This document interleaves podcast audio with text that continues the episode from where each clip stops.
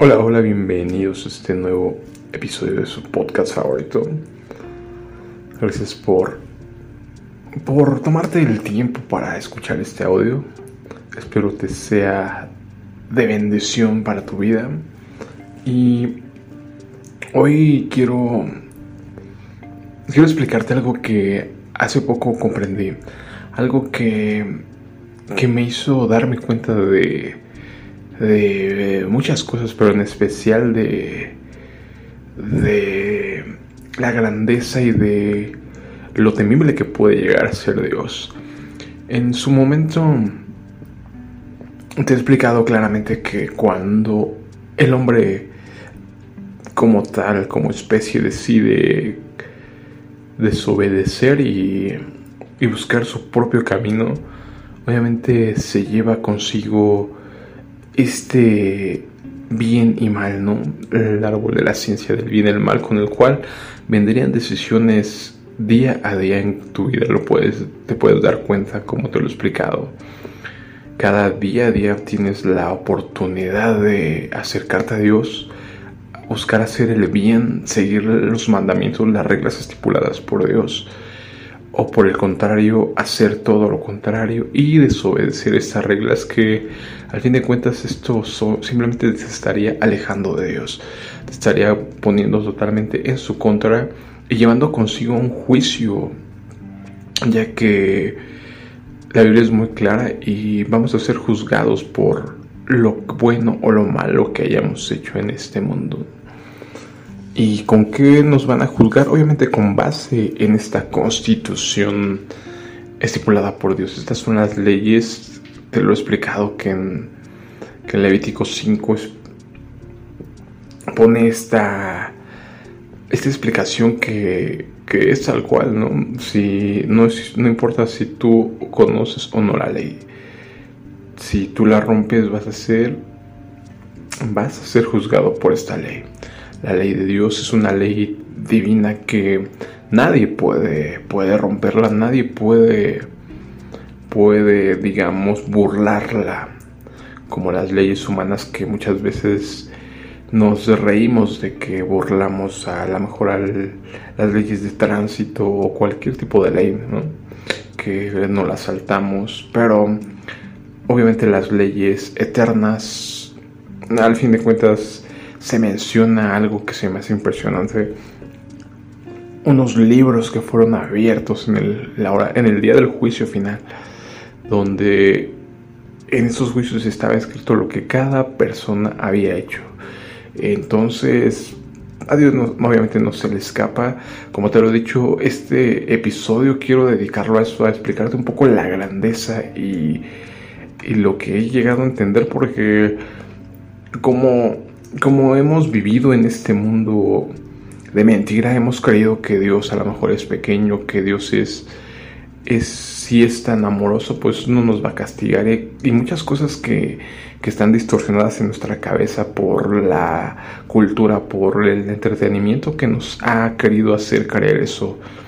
Te lo he explicado que es muy, muy terrible, pero ese mundo está bajo la potestad el príncipe de la potestad de, este mundo, ¿no? Que él obviamente tiene el control de todos los medios del entretenimiento y por eso cuando tú analizas cualquier, cualquier, cualquier, digamos, cualquier sistema que hay en este mundo, te darás cuenta que todos están corruptos y que todos te están llevando a un sometimiento como te lo ha hecho el entretenimiento, te lleva ese, a, ese adoctrinamiento para que tú creas que hay cosas que son reales y cosas que, que son mentiras.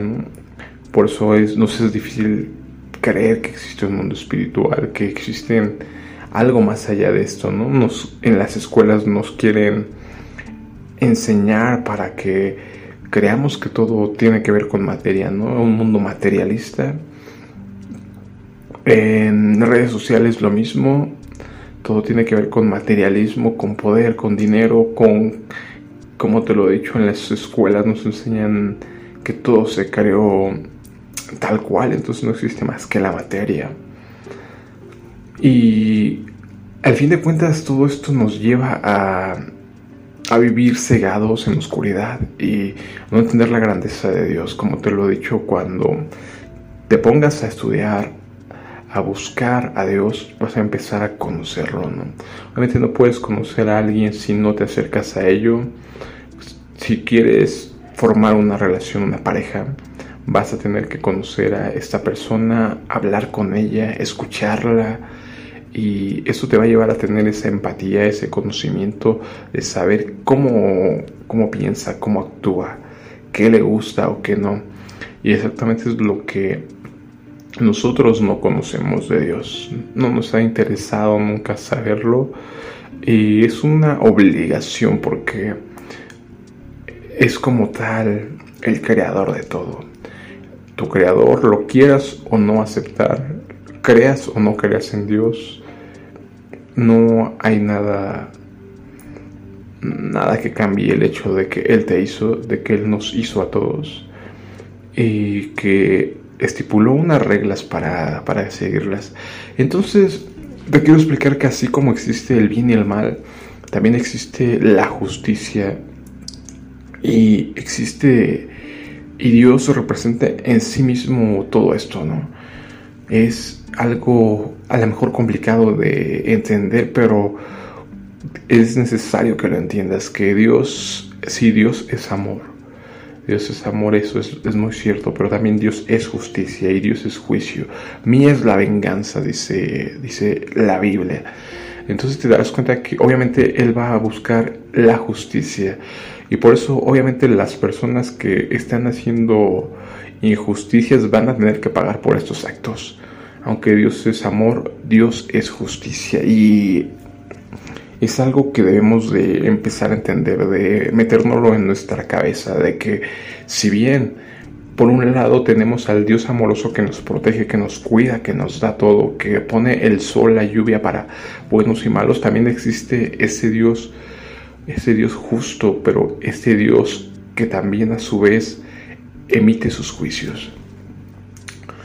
Cuando empiezas a estudiar la Biblia te darás cuenta que Dios te pone las reglas del juego y te dice, si obedeces tendrás estos beneficios, tendrás mi lado amoroso, pero de lo contrario tendrás mi lado enérgico, mi lado de juicio, de castigo, de corrección, porque al fin de cuentas Dios es un padre que siempre va a buscar corregir a las personas para para guiarlos. Te he dicho que Dios es tan maravilloso, tan, tan increíble que hace que todo lo, lo celestial se refleje en lo natural para que nuestra mente tan pequeña, tan corta, podamos entenderlo. Cualquier ejemplo, como te lo he dicho, de un padre que corrige a su hijo, tú lo sabrás. Cualquiera que hemos tenido padres, que hemos tenido hijos, siempre vamos a darnos cuenta de eso, ¿no? Que un padre a lo mejor en alguna ocasión te dio a lo mejor unos cinturonazos, unos varazos que nos dolieron mucho, pero era parte de la corrección porque nosotros nos habíamos salido de las reglas y habíamos sobrepasado la autoridad de nuestros padres que nos había llevado a un punto de rebeldía y eso esas correcciones al fin de cuentas llevan a alinearte, ¿no? Muchas veces he leído testimonios y demás sobre personas en las, en las cárceles que, que han declarado eso, ¿no? Jóvenes, adultos que, que es lo que han dicho que les ha faltado esa corrección, esa persona enérgica que, que les haya, las haya metido en cintura yo por, te lo puedo decir por, y te lo he comentado varias veces, que a mí las personas que más me han hecho crecer en mi vida han sido las personas más enérgicas que han estado ahí como no nos gusta que nos corrijan, no nos gusta que nos estén presionando, que nos estén de esta forma tan intensa, ¿no? Como te lo he dicho, que nos pegue a lo mejor un padre. Hoy en día eso ya parece impensable que que un padre le pegue a un hijo, que lo castigue con golpes físicos, pero al fin de cuentas es de utilidad todo eso. Y te lo he dicho, a mí me, las personas que me más me han hecho crecer, crecer, madurar, entender, mejorar han sido estas personas que han sido duras conmigo, que me han que han sido enérgicas y que me han llevado a romper ese ese límite que yo creía, ¿no? Cuando decía es que esto no se puede hacer y veía que simplemente son límites de nuestra cabeza que nosotros mismos nos ponemos. Pero en base a todo esto, como te digo, Dios es un padre. Entonces eh, Dios te va a buscar por todas las formas corregirte y enderezarte o evitar que te conviertas, que seas un árbol torcido, que te vayas por el mal camino. Por eso, cuando analizas toda la Biblia, te das cuenta que su pueblo de Israel, eh, su pueblo elegido, bien le dio la bendición, pero también le dio los juicios y el castigo. Es impresionante ver cómo Asiria, Asiria prácticamente destruyó todo Israel. Hoy, hoy están prácticamente perdidas las 10 tribus de la casa de Israel. Ya te lo he explicado que existen dos casas, existían. Bueno, hasta la fecha existen porque en el libro de Apocalipsis y de hecho los profetas menciona claramente nuestro Dios creador, el eterno, que, que en los últimos tiempos recogería a todos estos esparcidos de la casa de Israel. Se denomina los esparcidos las ovejas perdidas. Y es impresionante también ese tema, ¿no? Algún día lo quiero tratar porque, porque es algo que no, no, que no está ahí superficialmente, es un tema que tienes que, leer más profundamente, pero te explica claramente que la casa de Israel siempre ha estado ahí, ¿no? Y fue esa promesa que Dios los iba a juntar, aunque hoy están desaparecidos, nadie sabe dónde están esas diez tribus perdidas, ya que los que viven en Israel hoy, digamos, son los, los judíos nada más, y en realidad eran dos tribus, ¿no? Me parece que los benjaminitas también. Y en realidad por eso hoy se denominan simplemente judíos, porque es una tribu la que queda. Las otras diez fueron, fueron esparcidas por todo el mundo. Entonces te das cuenta de los juicios que han sido llevados a cabo sobre el pueblo de Israel. Ha sido severas estos castigos, ya que en la ley obviamente te estipulaba que hasta siete veces iba a ser ese castigo te das cuenta que la Biblia te explica claramente que al que más se le da, también más se le exige. Entonces obviamente a Israel, este pueblo elegido, ha sido el que se le ha dado más, se le han dado todo, ¿no? Los pactos, las escrituras, las bendiciones, las promesas, todo se les fue dado a ellos, pero obviamente la exigencia es mucho, mucho mayor. Y entonces si tú te pones a analizar lo que ha pasado la casa de Israel y lo que ha pasado la casa de Judá, no vayamos tan lejos. Recuerda el holocausto de, de este de este ejército nazi de, liderado por Hitler fue algo muy muy reciente. Y si te pones a buscar en la historia te darás cuenta que tanto la casa de Israel tanto la casa de Judá han sido perseguidas por a lo largo de toda la historia. Es fascinante ver que aún siguen aquí no te das cuenta que si no fuera por porque es el pueblo elegido por Dios, hoy estarían prácticamente radicadas esta, esta casa de Israel o esta casa de Judá por todo lo que han vivido, por todo lo que han pasado, los exilios que vivieron. En la Biblia te cuenta cómo vivieron en primero como esclavos en Egipto, después cómo fueron llevados a Babilonia. El pueblo de Israel fue prácticamente desaparecido por Asiria y Así, ¿no? Así seguimos contando todo lo que pasó con cada imperio, con el imperio griego, con el imperio romano. Y te das cuenta que Dios, Dios estipula juicios, ¿no? Juicios muy, pero muy, muy severos. Así es que, que, que quiero que entiendas, que quiero que entiendas esto que, que no es un juego lo que lo que nos estamos pasando en este mundo, que, que hoy creemos que podemos alargar y vivir alejados de Dios y separados y hacer lo que nos plazca, creyendo que no va a pasar nada o que Dios no existe o que Dios no nos va a castigar porque es un Dios de amor, pero ahí está la ahí está la prueba, como te lo he dicho. Israel ha sido juzgado una y otra y otra vez. Todo lo que han sufrido realmente es, es muy doloroso ver, porque al fin de cuentas Israel son, es nuestros hermanos. Cada que tú aceptas a Jesús como tu Señor, Él es el rey de, de un pueblo elegido. Al fin de cuentas, Él tiene un, un pueblo de sacerdotes, de reyes y sacerdotes, una nación santa. Y esta nación santa solo es una, es Israel.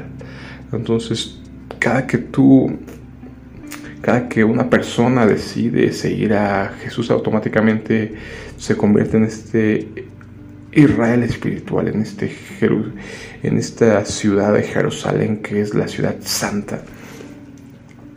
Obviamente te vuelves ciudadano y por eso es que al fin de cuentas los israelitas terminan siendo nuestros hermanos. Y por eso es muy triste ver todo lo que, los juicios que han tenido que pasar, todos los, todo lo que han tenido que sufrir a lo largo de toda la historia, ¿no?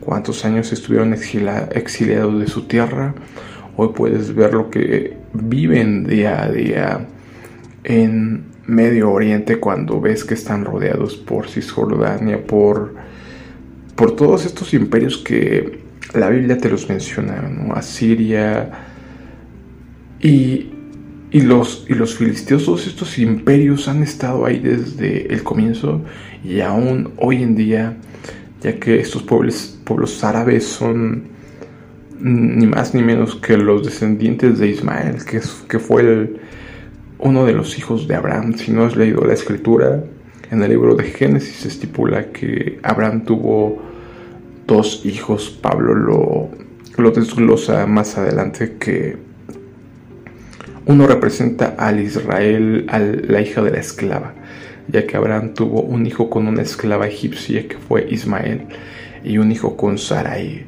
que fue el hijo de la promesa, que fue Isaac. Entonces desde ahí se divide esos pueblos árabes, los ismaelitas, como te lo he dicho, la simiente de Esaú también, Jacob y Esaú, que fueron los hijos de Isaac, que son los el pueblo de Edom, de donde vino Amalek y infinidad de, otros pueblos que descienden de Esaú, que fue, era el hermano de Jacob, que Jacob después que tuviera ese encuentro con el ángel sería su nombre cambiado por Israel, tal cual la nación, el nombre de la nación, el padre de la nación Israel. Entonces todos estos conflictos son conflictos que son desde ese comienzo de la promesa que fue con el padre de la fe, Abraham. Y hasta hoy en día vemos padecer a, este pueblo judío, está rodeado de todos sus enemigos, que como te lo he dicho, si no fuera porque son el pueblo elegido, ya hubieran sido erradicados de este mundo. Obviamente siguen vivos porque Dios aún ha decidido tratar con este pueblo y es un pueblo elegido que al fin de cuentas por medio de esta nación todos fuimos bendecidos, ya que Jesús nació de ahí. Sabemos que Jesús fue judío y fue la promesa que se le fue hecha a Abraham. A través de tu simiente, a través de tu descendencia, todas las naciones serán benditas. Entonces quiero que analices hoy esto en tu cabeza, que te des cuenta que Dios sí es un Dios de amor, pero también es un Dios de justicia. Y si tú estás rompiendo lo, las reglas, obviamente Dios va a tratar contigo, ya sea en esta vida o en la siguiente. Y, y pues, como te lo he dicho, sus juicios son severos puedes ver lo que ha pasado a lo largo de la historia con cada gobernante que se ha ensoberbecido, ya que Dios no Dios tiene el control de todo. Eso hay que tenerlo muy claro. Quiero que lo grabes en tu mente cuando tú veas un gobernante poderoso y creas que hace lo que quiere. No, simplemente Dios le está dando esa... Le está permitiendo ver hasta dónde llega su maldad y después Él viene a ejercer su juicio. Lo puedes ver en la Biblia con Nabucodonosor, lo puedes ver con el imperio griego, con el imperio romano. Es algo impresionante lo que pasa también en, en los libros de Macabeos en el libro de Macabeos, primera de Macabeos 1, libros 1 y 2 de Macabeos, se menciona lo que era este, este personaje de, este imperio Epifa, eh, llamado Antíoco, Antíoco Epífanes, que, que fue prácticamente un anticristo tal cual, que fue una representación de de esta figura por venir, la abominación desoladora, que te lo he explicado que hay... Ah, ahí en la Biblia te explica claramente que todo se ha repetido y lo puedes ver en la Biblia que muchas cosas de las que han pasado en el, digamos en el pasado van a volver a suceder, obviamente quizás con, con una mayor fuerza, ya que, por ejemplo, explica el libro de Apocalipsis que esta tribula habrá tribulación como nunca la ha habido. Entonces obviamente entendemos que, que lo que fue el holocausto de los judíos y toda la lo que ha pasado a lo largo de la historia va a ser poco en comparación a la tribulación final, que son los juicios de Dios, la ira de Dios que va a ser vertida por todo, con todo su ardor y con toda la ira acumulada durante todo este tiempo sobre todo el mundo. Entonces esos serán los juicios que Dios estipulará primero sobre este mundo y después en el, en el juicio final, donde se decidirá dónde pasaremos cada uno la eternidad. Entonces es muy, muy, muy grave, es muy, es muy importante que te des cuenta de lo que está en juego cuando no entiendes todo lo que está en juego, obviamente queremos seguir haciendo lo que queremos y, no preocuparnos de nada de esto, ¿no? Queremos adormilarnos con todo el entretenimiento y con todo, sí, y postergar, postergar lo que siempre nos gusta hacer, ¿no? Pero lamentablemente mm, no hay escapatoria. Alguna vez platicaba con, con alguien que, que tiene un corazón muy duro. Es muy triste porque porque me duele que esta persona tan cercana tenga un corazón tan endurecido. Y pues le explicaba, ciertamente ahora que se está viendo todo esto que está pasando, que te está llevando, que no es otra cosa sino lo que las profecías han dicho que tiene que suceder. Por eso pues al fin de cuentas a veces quizás te pueda frustrar lo que está pasando, te pueda sentir mal, pero tú entiendes que es algo que, algo que es necesario que pase, porque tiene que haber este momento cumbre para que después sea purgada la tierra y sea liberada. Es tal cual como lo que pasó en, en el éxodo de cuando fue liberado Egipto, de Egipto el pueblo de Israel, así tal cual hoy todo el mundo está convertido en un Egipto, en un imperio como Babilonia. Y a fin de cuentas va a tener que ser liberado el pueblo santo elegido por Dios. Pero obviamente va a ser liberado con, con todas estas grandes proezas como lo fue en el pueblo de Egipto. Ya que si analizas tú el libro de Apocalipsis encontrarás muchas similitudes con las plagas de Egipto es decir, granizo, langostas, oscuridad. Y como te lo he dicho, Dios, Dios hace que todo se repita.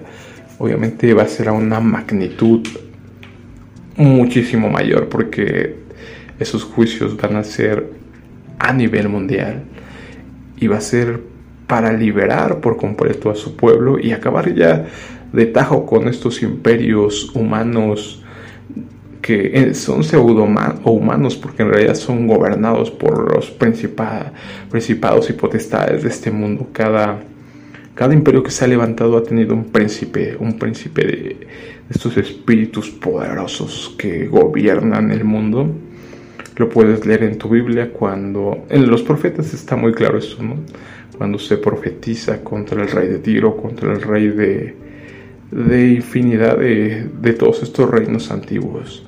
En Daniel te lo explica claramente cuando, cuando el arcángel Miguel tiene que pelear contra uno de estos principados que no pueden llegar a llevarle el mensaje de, de la explicación de la visión que tuvo Daniel y le explica que estaba peleando contra el príncipe, príncipe de Persia y después de él vendría el príncipe de Grecia. Entonces así es tal cual cada imperio ha tenido ha sido gobernado por estas entes demoníacas. Por eso Dios tiene que acabar con, con todo esto y va, a imponer su juicio contra todo el mundo, contra estos principados y pues obviamente contra los seres humanos que, que no hayan decidido arrepentirse de todo lo malo y que no hayan decidido tomar ese amor porque como te lo he dicho, tienes la parte de un Dios amoroso o de un Dios de juicio, ¿no? Un Dios que que emite sus juicios sobre todo aquel que no, no está cumpliendo con sus reglas. Y pues entonces, al fin de cuentas, si tú analizas el libro de, de Éxodo, te das cuenta que las plagas fueron totalmente detalladas para destruir a cada uno de los dioses de Egipto. Cada una de estas plagas tenía que ver con algún dios de Egipto ya que como sabes en Egipto adoraban a infinidad de dioses y entonces cada una de estas plagas tenía que ver con un juicio sobre cada dios de Egipto y así será en el tiempo final en el Apocalipsis lo que está estipulado obviamente para a nivel mundial. Y entonces hoy nada más simplemente quiero que analices esto que veas lo que ha pasado en el libro de Éxodo, con Egipto, con las plagas, con todo esto, con los juicios, con lo más cercano que tenemos, este, el holocausto judío, estas guerras de todo el pueblo judío hoy en Medio Oriente, todos estos imperios que, que han estado pasando, el imperio griego, el imperio romano, y todo lo que, lo que podemos ver que aún vendrá este último imperio final. Ya se ve cada vez más cerca lo que está pasando. Este colapso mundial está buscando eso, imponer un nuevo orden que al fin de cuentas será un gobierno único, una moneda única, que todo el mundo sea un solo imperio para que pueda levantarse este hombre inicuo, del cual me gustaría hablarte más adelante. Y por el momento me quedo hasta aquí. Espero que analices esto de los juicios y que te des cuenta que Dios puede ser un Dios terrible, que, que no, no es bueno estar en su contra porque realmente sus juicios son devastadores y terribles. Entonces por mi parte sería todo y nos vemos en otro episodio.